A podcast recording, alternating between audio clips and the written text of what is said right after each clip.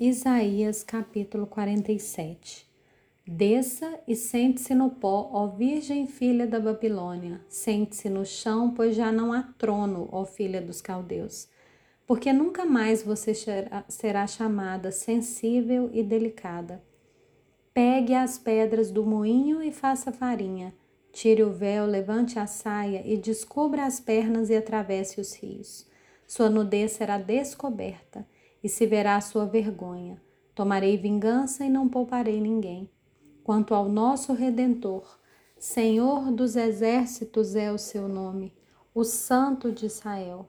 Fique sentada em silêncio, vá para um lugar escuro, ó filha dos caldeus, porque nunca mais você será chamada Senhora dos Reinos.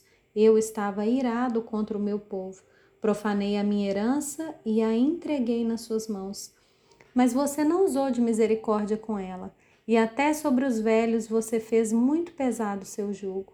Você disse: Eu serei senhora para sempre. Até agora você não levou essas coisas a sério, nem se lembrou do seu fim. Agora, pois, escute isso. Você que ama os prazeres, que habita segura e que diz a si mesma: Sou a única e não há outra além de mim. Não ficarei viúva nem conhecerei a perda de filhos. Mas ambas essas coisas virão sobre você num momento no mesmo dia: perda de filhos e viuvez.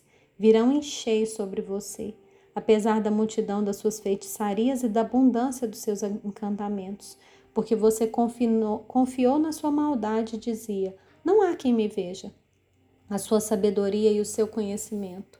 Isso fez com que você se desviasse e dissesse a si mesma: Eu sou a única e não há outra além de mim.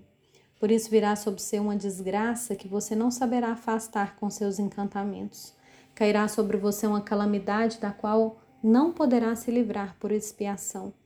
Porque sobre você virá de repente uma desolação como você não imaginava.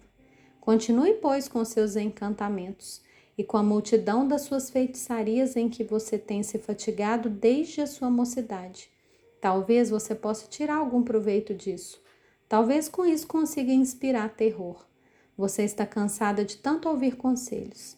se levantem agora os que dissecam os céus e fitam os astros, os que em cada lua nova predizem o que há de vir sobre você. Que eles a ajudem. Eis que serão como palha, e o fogo os queimará. Não poderão livrar-se do poder das chamas. Nenhuma brasa restará para que se aquecerem, nem fogo para que se diante deles se assentem. Isso é o que lhe farão aqueles com quem você se fatigou, aqueles com quem negociou desde a sua mocidade. Eles se dispersarão cambaleantes, cada qual pelo seu caminho. Não haverá ninguém para salvá-la.